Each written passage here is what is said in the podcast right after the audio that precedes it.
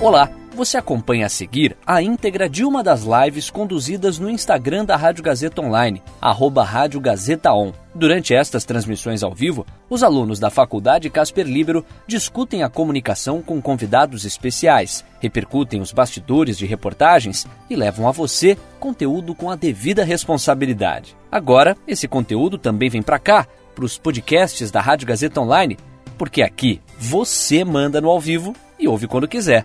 Boa live para você! Oi, gente, tudo bem? Meu nome é Bruno Otti, eu sou monitor da produtora experimental da Faculdade Casper Libero e toda terça e quinta às 4 horas da tarde a gente está aqui para conversar com você. Hoje, na verdade, a gente vai conversar um pouquinho sobre e tentar entender como o Big Brother moldou o entretenimento ao vivo durante a quarentena, porque todo mundo foi impactado pelo Big Brother de alguma maneira. E para tentar entender um pouquinho mais, a gente convidou, a gente vai trazer o Chico Barney, colunista do UOL, e ele fala muito sobre entretenimento, TV e cultura popular brasileira. E ele vai tentar nos clarear um pouquinho mais desse fenômeno que foi o Big Brother durante a quarentena. Então vamos colocar ele aqui. E aí, Chico, tudo bem? Boa tarde, tudo bem? Tudo certo, Também, e por aí? Tudo controle. Tranquilo? Queria agradecer um pouquinho por você disponibilizar ter essa conversa aqui com a gente que acho que vai ser bem interessante, acho que vai dar para entender um pouquinho melhor como o que foi esse fenômeno do bebê ao longo desses três meses, que teve muita coisa, convenhamos assim, foi, foi bem, foi bem complexo, assim, eu acho. Beleza. E como o Big Brother, e por que o Big Brother do Brasil desse ano foi um sucesso tão grande? Rapaz, eu acho que esse ano a gente deu bastante sorte aí de ter um elenco muito bem escolhido. E não só isso, também uma, uma turma que misturou bem, né? Às vezes tem figuras interessantes individualmente que não dão liga, mas acho que dessa vez a, a mistura funcionou ali. Foi um negócio bastante interessante. Deu certo. Uhum. Uhum. E como a quarentena contribuiu para essa edição? Porque a gente sabe que antes da quarentena já era um sucesso, mas depois que foi decretada aumentou. Então, como que como, como ela contribuiu? É, eu acho que foi bacana porque virou o único assunto, né, que a gente tinha. Era basicamente Bolsonaro e, e Manu Gavassi durante três meses. Então, até é. por isso sinto muita saudade de Manu Gavassi, porque agora o único assunto é Bolsonaro. é, mas é isso, assim, acho que foi durante a maior parte do, do, do período a única coisa ao vivo inédita de entretenimento que estava rolando, né? Então, a galera se emocionou, a turma uhum. do futebol começou a torcer pelo Babu, pelo Prior, como se fosse Libertadores é, a turma de, enfim, de novela passou a acompanhar de outra forma também. Então, acho que tudo confluiu aí para que hum. fosse uma, uma edição realmente histórica, né? Uhum. E essa edição, como você já citou a própria Manu, ela acabou trazendo os influenciadores digitais para o jogo, né, junto aos anônimos. É, o que, qual a avaliação que a gente pode fazer dessa estratégia da Globo? Ah, foi muito bacana, né? Porque é, chamaram uma galera meio série B, série C, né? Por melhor que por, por melhor que seja Manu Gavassi, por melhor que seja Rafa Kalimann, era uma galera que, que tinha um alcance é, é, moderado, digamos assim.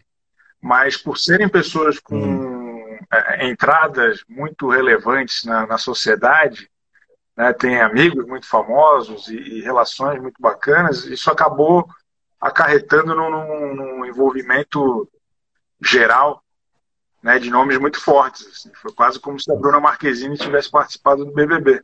Quem diria? Neymar. Uhum. Né, uma, uma galera que, que não, uhum. não se esperava. A Anitta. Todo mundo acabou sendo envolvido nesse, é. nesse enrosco aí. Foi interessante. Felipe Neto também, teve muita a gente galera, aí. Muita gente que, teve, acho que é... muita gente que não topou participar acabou participando de outra forma. Vários influenciadores aí que disseram não acabaram ativamente participando hum. aí do programa. É. Hum. A gente está recebendo já algumas perguntas e você que está assistindo a gente, a gente está falando, obviamente, sobre o BBB e como ele moldou o entretenimento durante a quarentena. Então, se você quiser perguntar, fica à vontade que a gente vai estar tá respondendo aqui. E a gente já recebeu a primeira pergunta, que foi da Lívia TM, que é muita gente entrando, acabei me perdendo. Mas, se eu não me engano, ela perguntou algo no sentido de como. Porque meio que a gente viu que muita gente que foi comentada ao longo do programa não acabou estando na final. Então a gente teve o Babu, teve o Prior, teve o Pyong, que teoricamente seriam os protagonistas né, do programa. E ela queria, eu acho que ela queria entender um pouquinho por que eles não estavam lá no final do programa. O que, que aconteceu para isso terminar de outra maneira? se os protagonistas não estavam lá. Eu acho que o para quem gosta mesmo de, de, do formato, assim, acho que o prêmio é um detalhe, né? Eu não, não vai nenhum percentual para o meu bolso, nenhum percentual para o teu bolso. Então é meio que o, o mais legal não é quem merece chegar na final, mas quem nos diverte mais durante mais tempo. E acho que nesse, nessa temporada foi uma pena que nenhum dos principais vetores de divertimento chegou até a grande final. Então a gente teve uma, uma reta final ali, umas últimas duas, três semanas um pouco mais paradas, o que é normal também. Naturalmente isso acontece. É, hum. Eu acho que foi. É. Acho que a, a galera que acabou chegando na final foi muito quem polarizou menos, né? Acho que talvez a que mais tenha causado hum. é, é emoções tenha sido a Manu, das três que chegaram na final né, que tinha muitos fãs e muitos haters, mas acho que, hum. no geral mesmo, a, a, a, turma que polarizava, que, que fez do programa ser notícia de fato, acabou saindo pelo caminho, como o senhor bem apontou. Hum. Você acredita que a tendência para os próximos anos que cada vez mais os participantes é, entrem mais assessorados e com planos de comunicação voltados para o crescimento da própria marca, como a gente viu com a Manu, com o Pyong, que também deixou alguns vídeos, e até Boca Rosa? Ah, acho que sim, acho que sim. Acho que até isso é um grande desafio para a produção de como fazer com que o, as narrativas do programa ocorram no programa de fato e não na paralela, né? Porque acho que principalmente hum. É, essa galera que já entra mais preparada, né, acaba conseguindo contar uma história paralela nas redes sociais aqui fora, que nem sempre tem a ver com o que está acontecendo lá dentro. Então acho que isso é um super desafio mesmo. A gente recebeu mais uma pergunta aqui, é da, da Ju. A Rafa Kalimann e o Babu foram contratados pela Globo como atores. Você acha que essa é uma boa sacada? É, ótimo.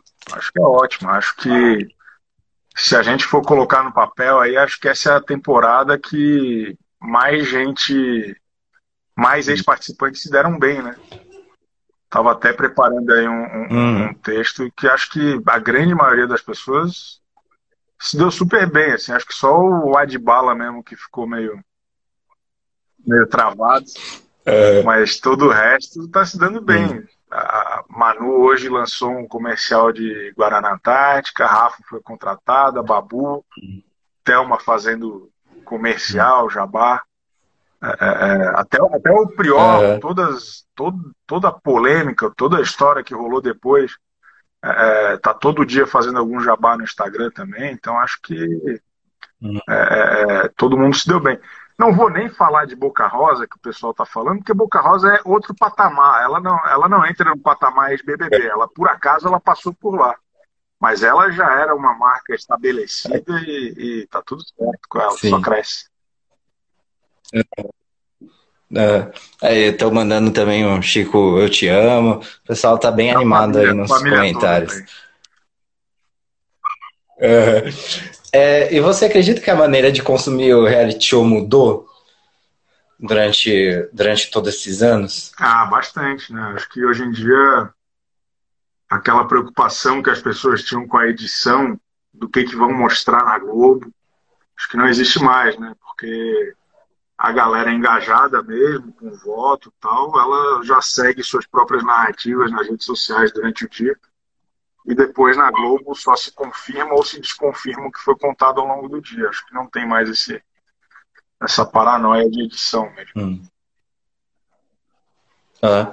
E você acha que alguns outros formatos de reality show tem alguma coisa para aprender com, com essa edição do BBB 20? Acho que todas. Acho que o poder de adaptação do Big Brother é, é muito importante, acho que para todo mundo que trabalha com comunicação mesmo, aproveitando até o, o contexto em que estamos aqui. Assim.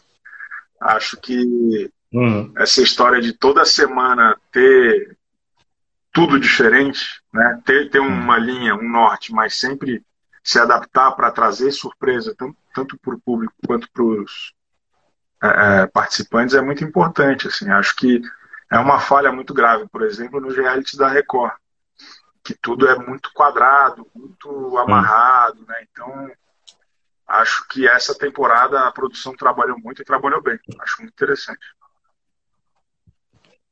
Uh, aqui a gente recebeu uma pergunta, e ainda mais que você citou agora a Record, eu acho que dá pra gente embarcar nela. Você acha que o fenômeno desse BBB vai ajudar a bombar a próxima Fazenda? Como você acha? Tá todo mundo mesmo de olho? Temos que ver se vai ter, né? Eu não sei se vai ter. Essa história aí é. de pandemia, eu, eu li no, no meu, meu, meu ídolo Flávio Rico falou que vai ter que a galera tá já se organizando uhum. para ter. Mas não sei se na hora final, ali no, no é. último momento, porque o bicho está pegando, né? A gente está falando aí de. de... Uhum. Enfim, se rolar esse ano, encurtando a resposta, se rolar esse ano, vai ser muito bom. Principalmente porque provavelmente vai ter o Prior, vai é. ter o Adbala. Eles vão chamar algum do, dos caras mais baixaria para lá, porque a, a Record sempre aposta no, no que a humanidade tem de pior, no que faz muito hum. bem. E uh, ao longo do programa aconteceram algumas mudanças de formato, ainda mais, estou entrando ainda mais agora que você falou também do poder de adaptação que o próprio reality teve. É, ao longo do programa eles tiveram que se adaptar, né? Porque entrou a pandemia, aí eu queria assim, que você pudesse citar algumas mudanças que eles fizeram e também se você acha que isso vai acontecer para os próximos para as próximas edições ou foi algo específico do BBB 20? Olha, eu eu acho que acho que a, a melhor inovação que eles fizeram foi os shows é, pré-gravados, né? Aqueles trechinhos que eles mostravam nas festas. Acho que aqui foi uma sacada muito boa e mostra justamente essa rapidez, porque é, é, outras produções, outros, outros, outras emissoras ainda nem começaram a adaptar o que as lives de música que estão acontecendo no YouTube ou aqui no Instagram é, é para os seus programas. Então, isso foi muito bacana e, e, provavelmente vai acontecer nas próximas temporadas, porque ainda estaremos de quarentena. Uh, bem, infelizmente, bem provavelmente. é, durante o programa a gente teve muito tema, muitos temas que foram debatidos e que acabaram ecoando aqui para fora. Na sua opinião, quais foram os temas mais relevantes dessa edição? Ah, eu acho que, pô, o que eu gosto do Big Brother é que pessoa, as pessoas podem assistir com qualquer tipo de filtro. Se elas acharem que o debate sociológico, espiritual é o mais importante, né, moral. Acho que a, o debate moral esse ano foi muito grande. Assim, é, é, eu até me surpreendi com, com o moralismo mesmo do público que viu e que votou no BBB esse ano. E, e não faço nenhum juízo de valor a respeito disso. Acho que é, é possível, é uma leitura possível. Não acho que é a leitura mais divertida. É, eu, eu uhum. sempre vi o Big Brother como o mais baixo calão da televisão brasileira, assim, como uma várzea, como 20 hum. pessoas adultas que topam abrir mão da sua intimidade é, é em troca de dinheiro. E, e prendem essas hum. pessoas hum. e seja o que Deus quiser. Sempre gostei dessa leitura e, e entendo que muita gente hoje ache, considere anacrônica, com todas as questões que ele pode levantar, e acho que é justo que se levante É, então acho que esse ano foi bastante uhum. rico nesse sentido. Né? Teve o machismo, que acho que foi a peça central, é, o feminismo, o racismo, acho que teve de tudo, acho que foi super, super rico. É, é, é e acho que dá para tirar bastante uhum. ensinamentos, assim, porque acho que é, as mulheres eram muito inteligentes, muito esclarecidas. O Babu é um cara muito esclarecido. E os caras eram todos uns brucutus, né? Eram, eram a, a, animais selvagens. Então, esse choque também ajudou muito a narrativa a andar para frente. Isso foi interessante. Hum. Uhum. É, vamos ver se a gente tá, tem mais umas perguntas. Aqui eu achei interessante. É, qual que acaba sendo a diferença do, do BBB para Fazenda, por exemplo? A qualidade. A, a, a, qualidade mesmo. É, é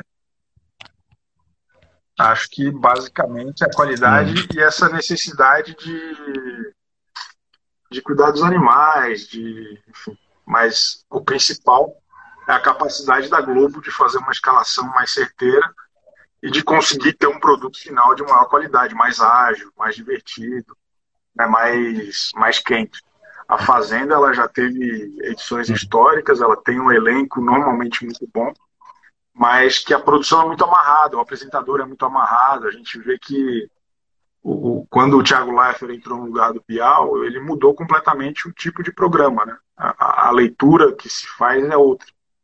E a gente vê Brito Júnior, Justus e Marcos Mion na Fazenda, e os três são muito parecidos. Né? Claro, o Mion é o único apresentador profissional dos três, mas o texto, a condução da história, ela é muito parecida, né? Porque a estrutura ao redor não, não muda. Isso acho uma pena. Acho que até o Mion teria hum. muito mais a oferecer se o esquema fosse um pouco mais aberto. Hum. A gente recebeu outra pergunta aqui da Lívia. Ela perguntou: Você acha que esses debates foram o que popularizaram mais o programa? Que ela falou que esse ano ela conhecia várias pessoas que não assistiram e acabaram se interessando depois por causa do debate. Acho que não pelo debate, mas pela polêmica. Assim, é, é, o debate em si, acho que ele não comove muito. Acho que a polêmica, sim. É, é tem um hum. ajuste aí, um, um, um, é uma linha tênue, mas acho que a grande questão é a polêmica, de fato. Mais do que o debate, mais do que o, o, o que ele tem de positivo. Acho que é mais no sentido negativo mesmo. Assim, hum. É, a galera quer ver quem que está se ferrando, quem que quem que está fazendo besteira e como que os outros vão revidar. Ah. É, e qual papel tiveram os ADMs? Que para quem não sabe, os ADMs são as pessoas que cuidavam das contas dos participantes fora da casa e do fandom, porque é, teve alguns conflitos aí. Eu queria entender um pouquinho qual, qual foi o papel deles ao longo desses três meses. O, Cara, foi, foi o BBB dos, dos ADMs, né? Essa figura sempre relegada a um papel menor, esse ano teve um destaque muito grande, muito por conta de besteiras que, que essa galera fez, né? Ou, ou de movimentos muito corretos que outros fizeram. É, acho que o, o papel da Manu Gavassi foi fundamental, porque ela fez muito bem, deixou tudo muito bem organizado e subiu o patamar do, da conversa.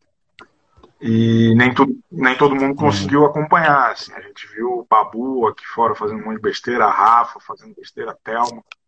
Então, só que eu acho isso meio chato, uhum. porque é, é, é sempre um, uma atração bem menos divertida que o programa de verdade. É, normalmente são discussões super pesadas, super. É, é, porra, eu, eu, não gosto muito, não. Acho meio, meio, meio pesado. Porque o BBB que uhum. acontece no Twitter é um, completamente pesado, desagradável, e o que acontece na TV é besteira, né? é divertido. Né? Então acho que tem essa, essa diferença.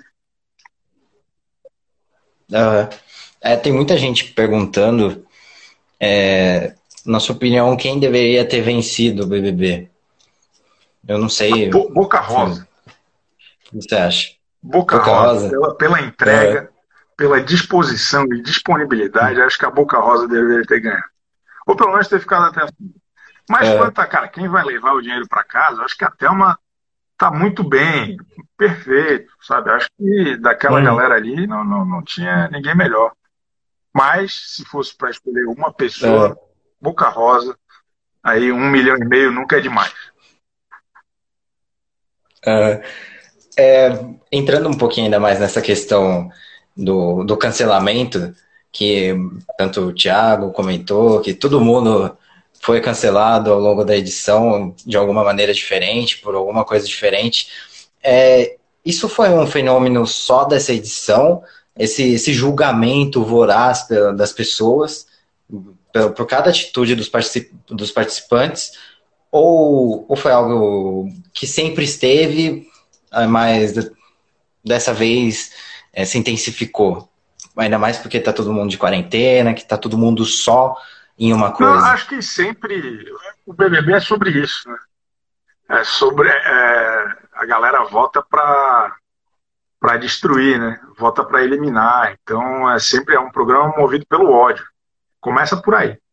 Até por isso que eu acho que todo debate é, é muito muito intelectual em torno disso, acho que tropeça no, no, ponto fundamental que, porra, é um programa sobre ódio, movido a ódio, movido a, a desgosto. Então, é, é, é acho que basicamente é, é, do programa.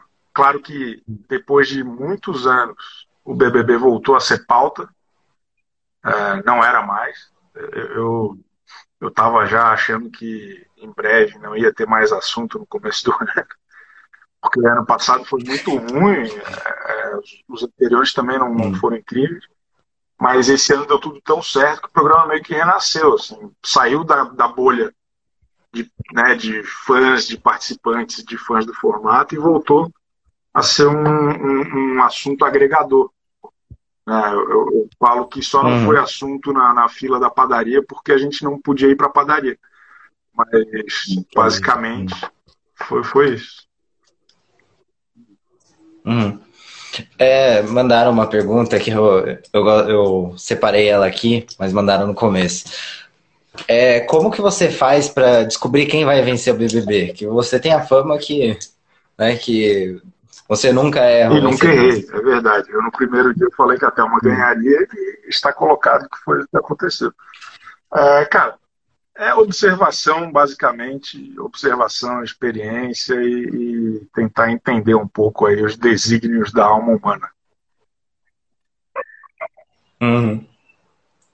E só para avisar para o pessoal que a gente já está assim, encerrando, então se você quiser mandar uma pergunta, é esse o momento que a gente está encaminhando para o final. É, é possível dizer que a produção de conteúdo integrada TV e internet é uma depois dela, depois dessa edição do programa, e outra depois? E também se, se esse BBB 20 deixa um legado para a TV e para o audiovisual brasileiro? Olha, eu acho que o, o BBB ele usou bem as boas práticas, ele não inventou nada. É, e acho que falta falta saber o que vem depois. Assim, é, se vai realmente ser um, hum. um, um, um, marco, uma linha divisória, a gente não sabe porque ainda não aconteceu nada depois. Né? A produção de TV ainda está meio parada hum. e não teve nada que comova tanto a audiência quanto o BBB.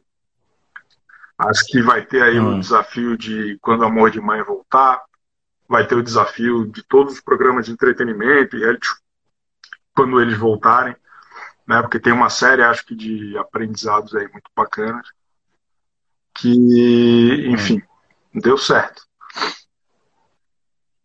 Hum. Pra gente se encerrar, eu encontrei, eu vi uma pergunta aqui que perguntaram o que, qual é a melhor coisa pra gente assistir no momento de quarentena. Só para terminar com uma dica. Eu vou dar uma dica. É, eu entrevistei o Felipe Dilon no, no UOL hoje, uhum. tá lá no YouTube do UOL, tá lá na home do UOL. Queria convidar todos a prestigiarem, são 22 minutos de, de, de Felipe Dilon abrindo a alma para a sociedade brasileira, revelando suas preferências uhum. políticas, revelando uma, uma intriga com Paul McCartney. É, é, que mais? Enfim, acho que é a grande entrevista da carreira do, do Felipe Dilon, humildemente. É a minha primeira entrevista no, no, no YouTube do UOL. Agora faremos com, com, frequência. Convido todos a acompanharem e prestigiarem este, este trabalho. Hum. Bom, eu queria muito agradecer por você disponibilizar esse tempinho para a gente conversar. Eu acho que foi bem esclarecedor, foi bem interessante. E só para avisar todo mundo que chegou na metade ou chegou agora mesmo, a gente vai estar tá aqui próprio no Instagram da Rádio Gazeta Online, terminando a live, e também no YouTube da Gazeta Online, com todas as outras lives que a gente está fazendo ao longo da, da quarentena. Tem muita coisa interessante, pra, se você quiser maratonar também, durante a quarentena, por que não? E se alguém quiser te encontrar, Chico, como que essa pessoa faz? Onde você está? É, arroba Chico Barney em qualquer rede social e estamos lá no UOL também, sempre trazendo um conteúdo de qualidade para que as pessoas reflitam um pouco sobre a vida. Muito obrigado aí pelo convite. Beleza. E então... até uma próxima oportunidade. Sucesso na carreira de todos vocês e até breve. Obrigado, Chico, de verdade. Foi muito legal. Obrigadão. Tchau, gente. E aí, curtiu? Essa foi a íntegra de uma das lives conduzidas no Instagram da Rádio Gazeta Online, arroba Rádio Gazeta On. Siga a gente por lá e fique ligado nas novidades. São os alunos da Faculdade Casper Libero com a mão na massa para levar a você um conteúdo de qualidade.